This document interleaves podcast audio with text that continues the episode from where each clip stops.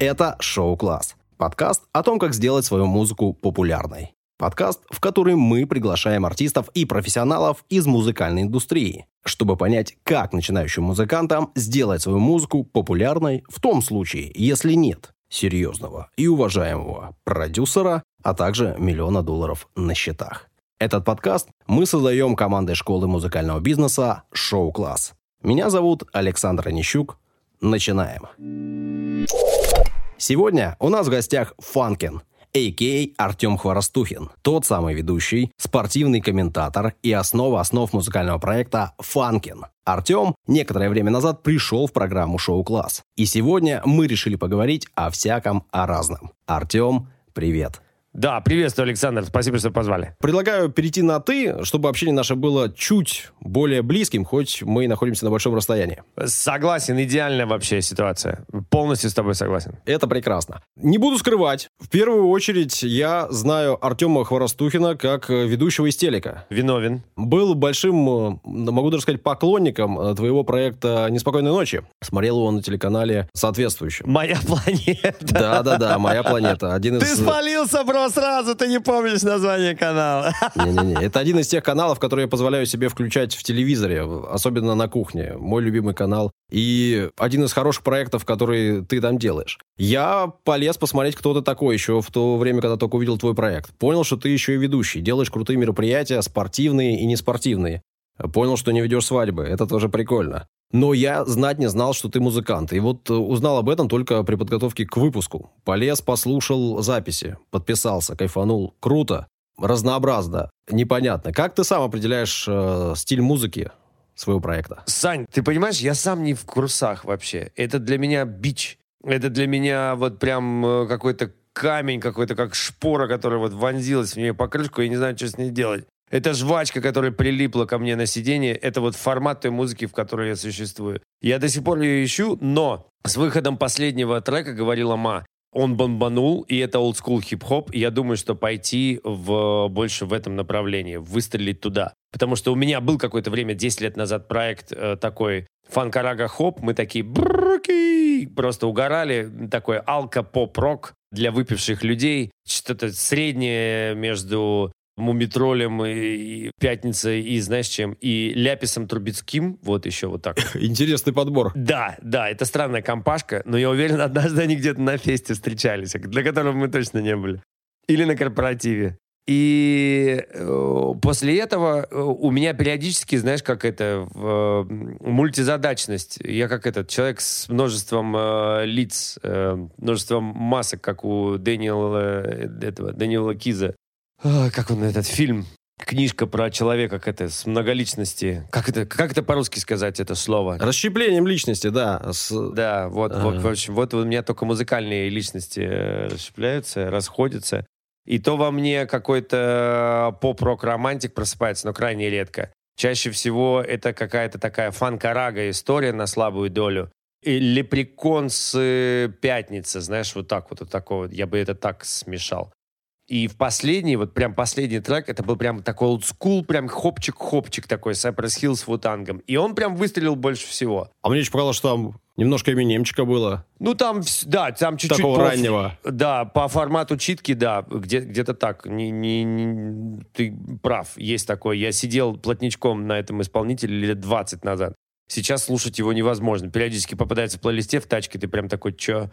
Когда-то, когда-то прям перся, прям кассеты Marshall Matters LP переслушивал. И это, знаешь, как по позиционированию, как в шоу-классе говорят, по архетипу, это прям прямое попадание. По музыке, по формату. И я прям сейчас комфортно себя там чувствую и хочу немножко там подзадержаться. Поэтому, если бы меня сейчас спросили, э, Фанкин, это что, это какой формат? Я бы сказал, что это олдскул хип-хопчик с элементами такого фанкараги, тот формат, который у нас сейчас существует. Потому что При на этом... ранних этапах там и поп-рок проскакивал, и, Во -во -во, и Я как раз об, этом хотел спросить, потому что проект вроде бы не такой, чтобы сильно долгоживущий, да, с 19 -го года примерно. Да. Стартовал. Да. И за это время ты попробовал всякое разное. И такой прогресс э, не в смысле, что улучшение, а в смысле, что изменение серьезный диапазон. Да, это абсолютно так, это верно. Серьезный диапазон. Ну да, да, да. да. При этом ты ведь э, начинал э, с таким э, маскотом, кролик, человек в маске кролика, и его было много, и много рисованного. Сейчас решил уйти от этого. Да, этому есть объяснение. Э, мы же, мы же это для шоу-класса делаем, правильно? Это же для, да, для да, студентов. Да. Вот это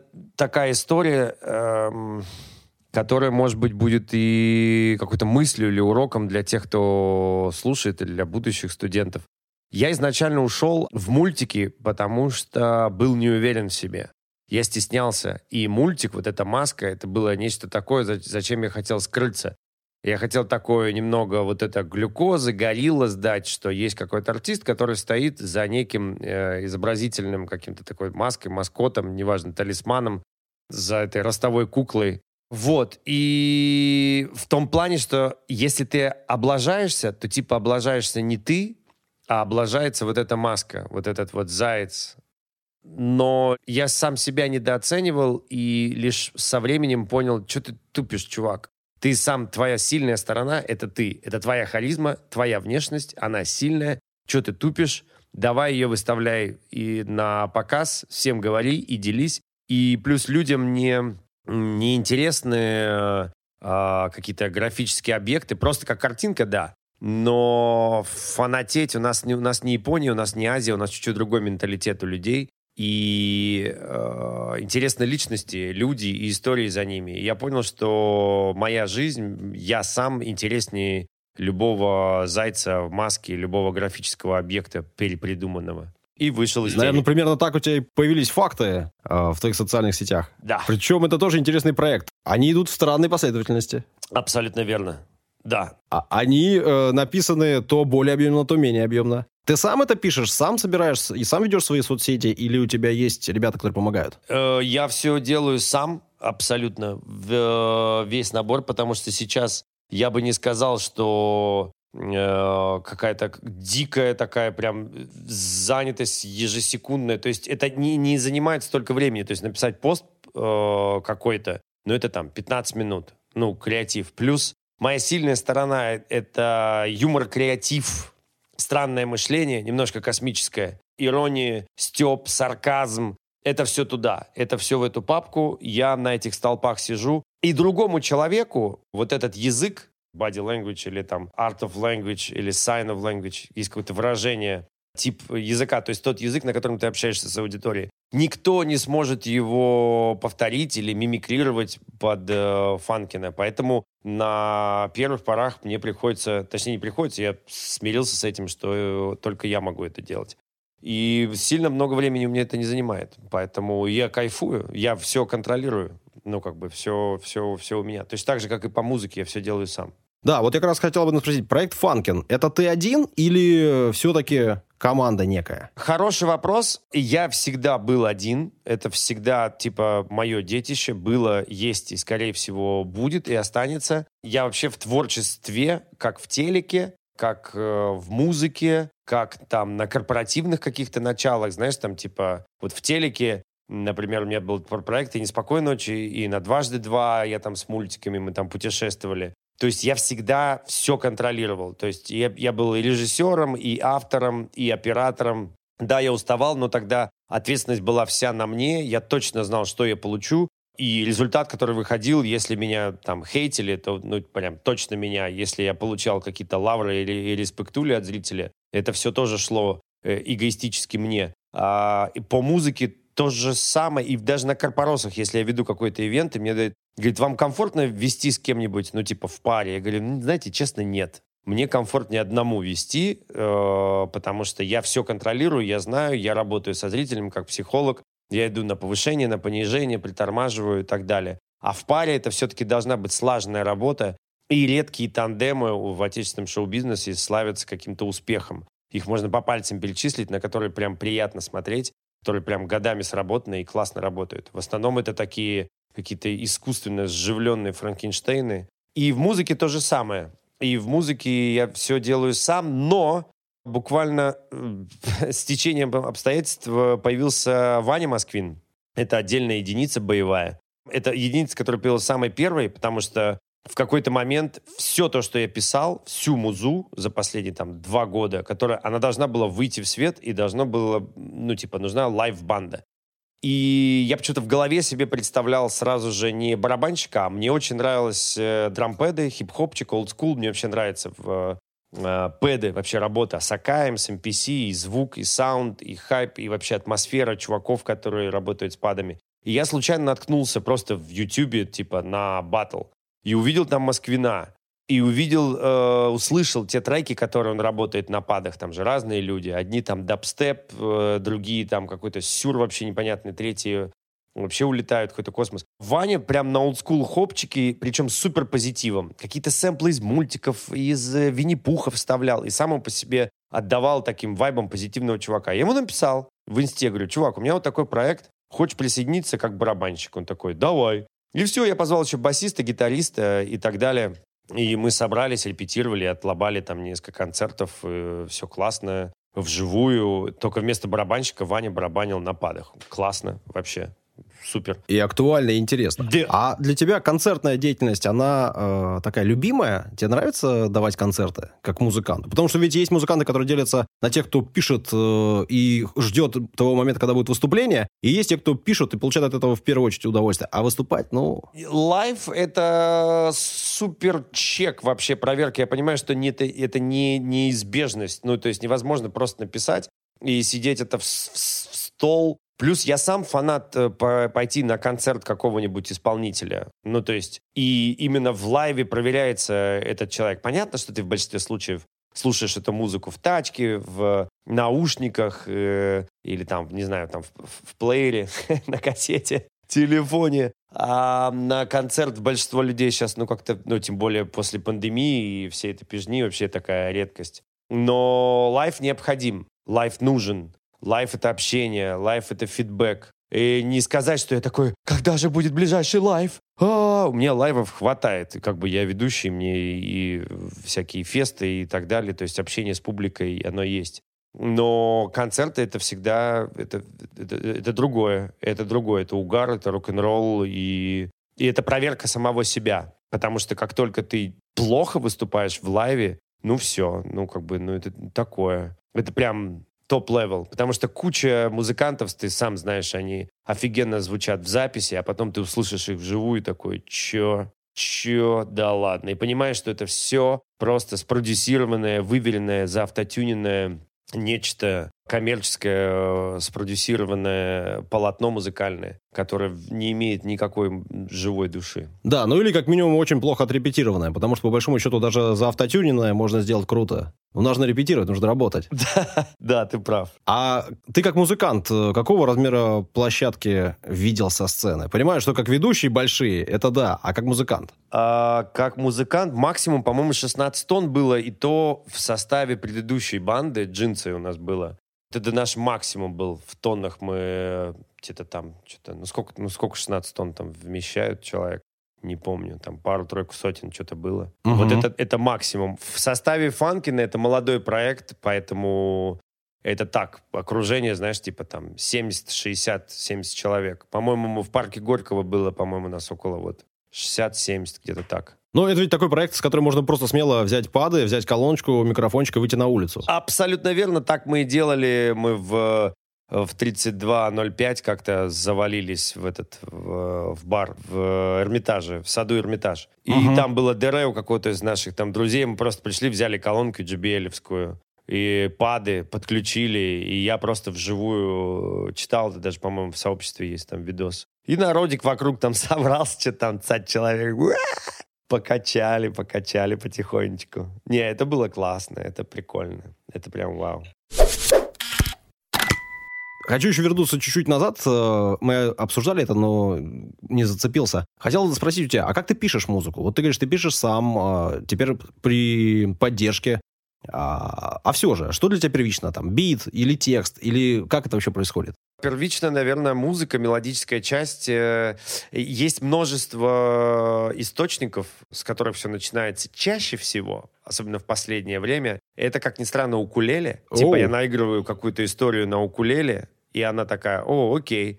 Потом записываю это укулеле, и потом сверху начинаю, как на шампур, насаживать биты, бочки, рабочий, бас и так далее. И бывает так, да, так тоже бывает, что в самом конце я укулеле просто эту дорожку мутирую и убираю. Получается такая каша из топора. Ну, то есть ты делаешь аранжировку, и ну и мелодию, самую глав, главную э, гармонию, мелодию создаешь песню, просто трек, потом насаживаешь на него все, все это мясо, а потом убираешь просто этот э, мелодический укулелельный шампур. Получается такой, типа, стильно, модно, молодежно трючок. Ну да, есть ведущий инструмент, и для тебя это укулеле. Ну, то есть кто-то пишет на гитаре, кто-то пишет на Да, для клавишах. меня это укулеле. Для меня главное укулелька или клавиши, или клавиши периодически могут быть. Последний трек, вот, например, э, ритм-секция. Я услышал ритм-секцию, такой думаю, Блин, какая крутая ритм-секция, вау, вот это да, там тройная, там этот барабан, кик прям там такой он немножко присвингованный, вау, ничего себе. И я прям скопировал бочка рабочий, вот прям реально бочку с, с рабочим. И потом сверху просто по вайбу почувствовал, типа, басец, потом бум, клавиши. Потом, знаешь, как ты, как...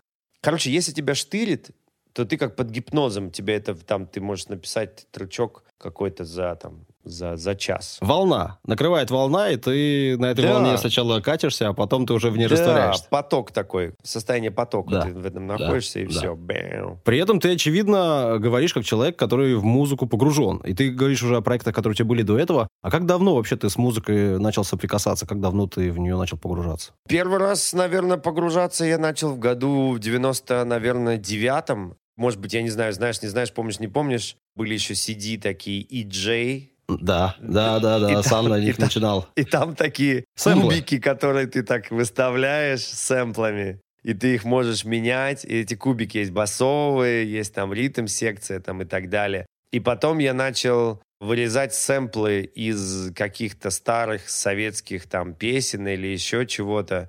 Ну, прям, прям, я еще даже не понимал, чем я занимаюсь. Мне просто, я понимал, что, э, что я слушал хип-хопчик, знаешь, там с 94-95 года все эти Cypress Hill, э, Fugees, э, э, Кулю им, и им подобные. И я, ну, и понятно, что там сэмпл просто по кругу какой-то, и он давал этот хоповый вайб. И я вырезал какие-то советские какие-то штучки, там и Пугачеву и так далее, нарезал, сверху биток накладывал. И все. Я, я даже не понимал, что так, по сути, хип-хоп так, по сути, ну, просто это делалось на Акаях, а я это делал на в Soundforge.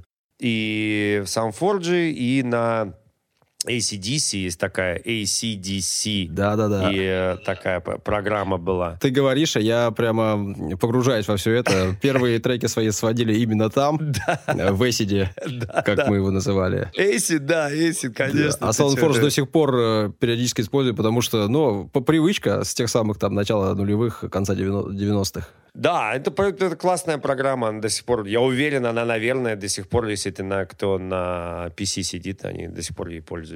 Да, а Да, потом да, все, потом- а потом сорвало все, кубейсы, лоджики, Эйблтоны и понеслась.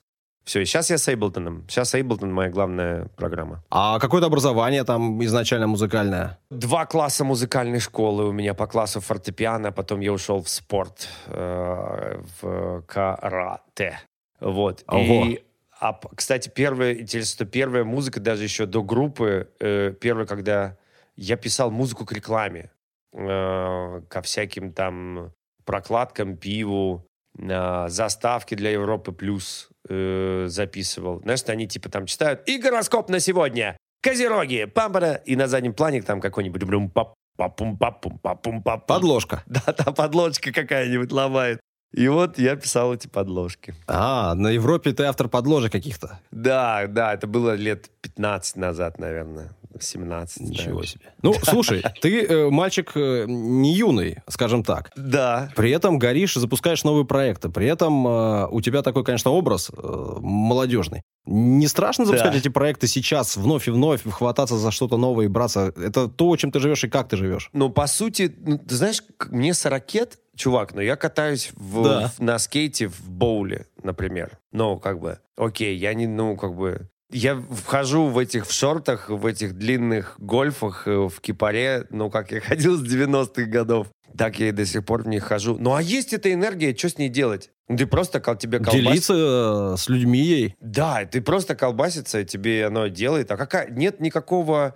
Люди сами себе в голове устанавливают какие-то рамки и думают, что а вот что, как, молодежное, что не молодежное. Сайпрос Хилл выходит, ему под полтос берил. И качает. Он работает так на сцене, что ни один русский рэпер никогда в жизни до такого уровня не дойдет. А ему под полтос. И чувак читает так, он курит бонги одним за одним. И просто, просто пуляет, стелет. Прям вау.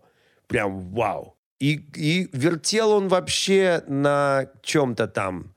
Вообще все эти стереотипы, Цифры. да, кто, что, сколько, да какая хер разница вообще? Абсолютно. Fuck them all.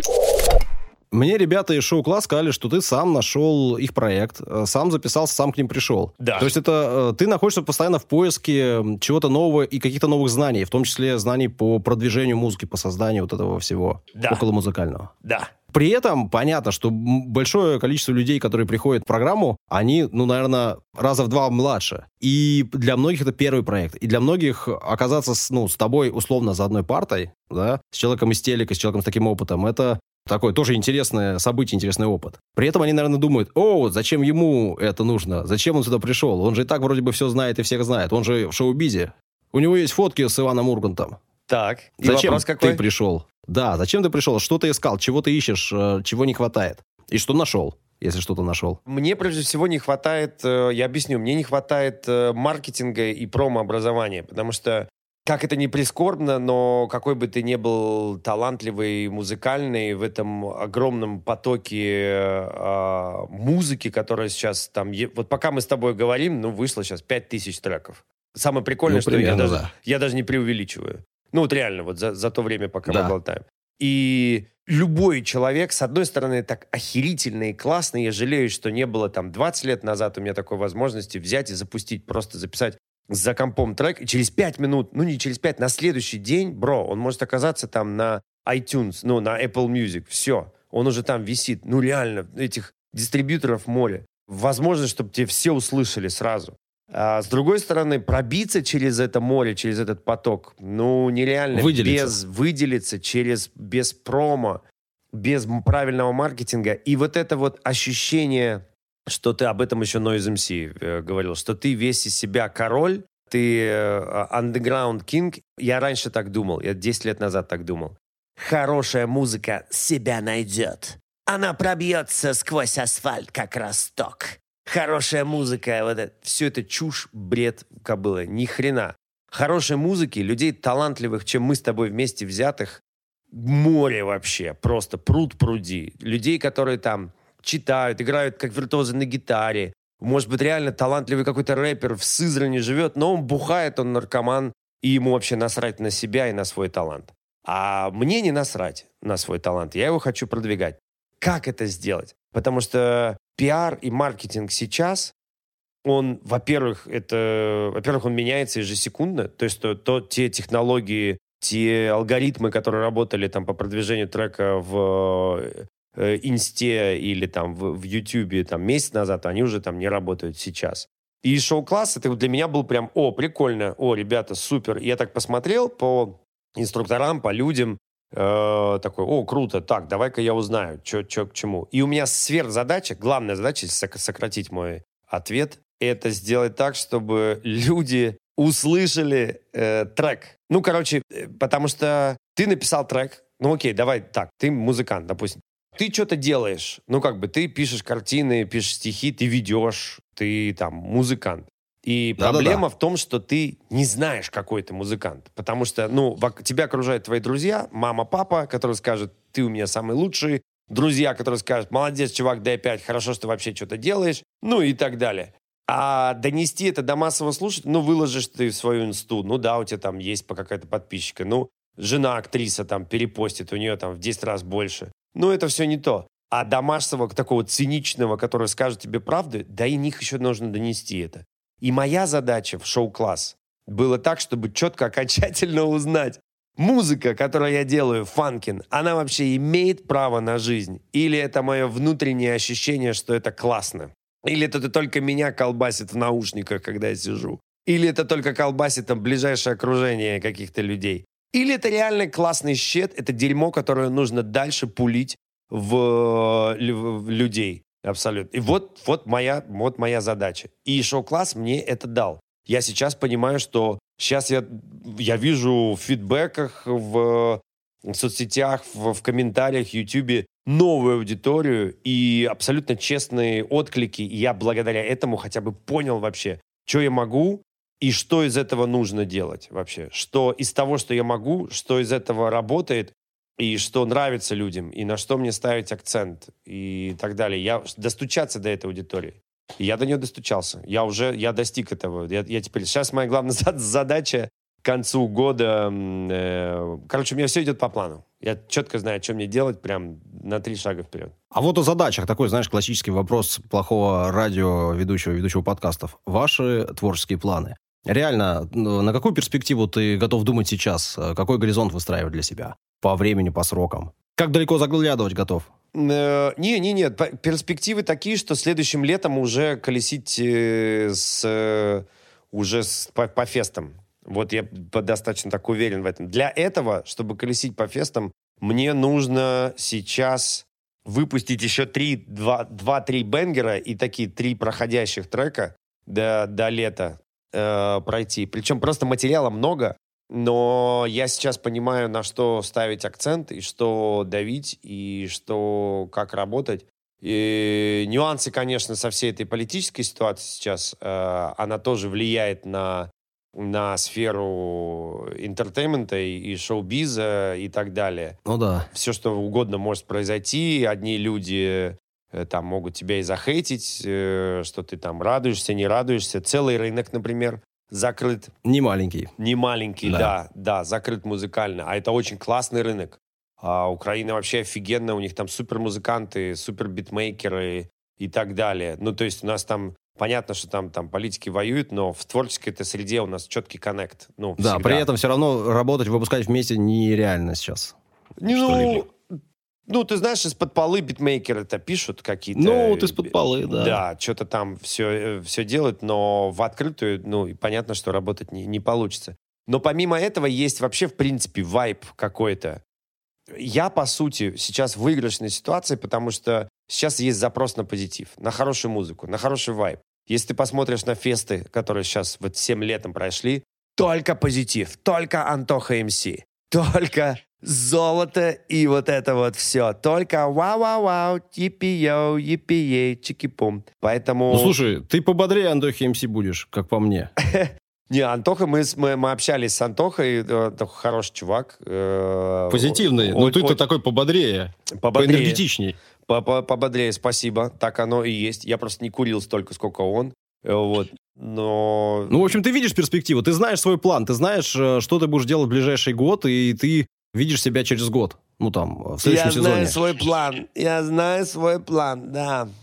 Вижу себя через год, да, точно точно, абсолютно. Видишь себя сейчас музыкантом в будущем? Потому что, ну, еще раз, я же сказал, что это всем известно. Ты ведущий, ты ведущий в телеке, ты ведущий больших э, фестов, ты там работаешь э, или работал, да, когда была возможность, с большими брендами мировыми, околоспортивными, спортивными. А сейчас э, ты хочешь быть именно в первую очередь музыкантом? Хороший вопрос. А это не, не, одно не мешает другому. Не исключает друг да, друга. Да, одно вообще не исключает. И вообще... Провел фест, выступил на фесте. Да, да, да, фест отвел, вы, ну, от, со, совмещать вряд ли, но ты либо, ты либо одно, либо другое. Просто еще у нас э, отечественный шоу-биз так устроен, что у нас все, а, мы с кем-то общались из буржуев.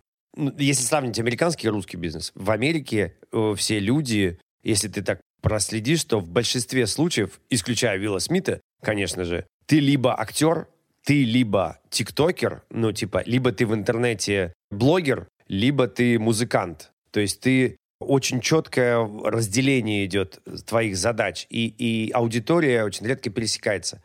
В России, если ты попадаешь в эту обойму, ты, ты Бузова и ведущий, ты Бузова певица, ты Бузова актриса, ты Бузова, короче, все, абсолютно, по всем фронтам. Поэтому просто у нас э, индустрия так устроена, шоу-бизнес вообще, микроклимат и э, атмосфера в России так, что ты легко перетекаешь из, из одного в другого абсолютно. И аудитория плюс-минус одна и та же. У Уилла Смита мне нравится пару треков. Он умеет э, качать, умеет делать э, хорошую рыбчину, как по мне. Над ним все стебутся в Штатах, что это он э, самый добрый рэпер э, ever. Э, типа, это рэп про то, как э, он бабушку переводит через дорогу. Ну, типа, вот, самый добрый рэпер — это Уилл Смит. По-другому нельзя, иначе фильмы его не будут продаваться. При этом я к чему говорю? К тому, что у него вроде получается совмещать. Э, Мне кажется, что и ты тот человек, которому должна улыбнуться удача в этом смысле. И получается будет не только в телеке, но и в радио, не знаю, в Ютьюбе и где-то еще откуда еще музыка будет звучать. Этого и хочется пожелать тебе. Спасибо тебе, Саш. Спасибо тебе на прекрасных, светлых, добрых и далеко идущих словах. Приходите в шоу-класс, как пришел Артем. Артем говорит, что ему оно полезно было, значит, и вам будет полезно точно. Спасибо, Артем, что согласился поговорить. Спасибо за уделенное время. Спасибо тебе, Саш. Спасибо тебе за вопросы и удачи. Рок-н-ролл тебе в душу. Е.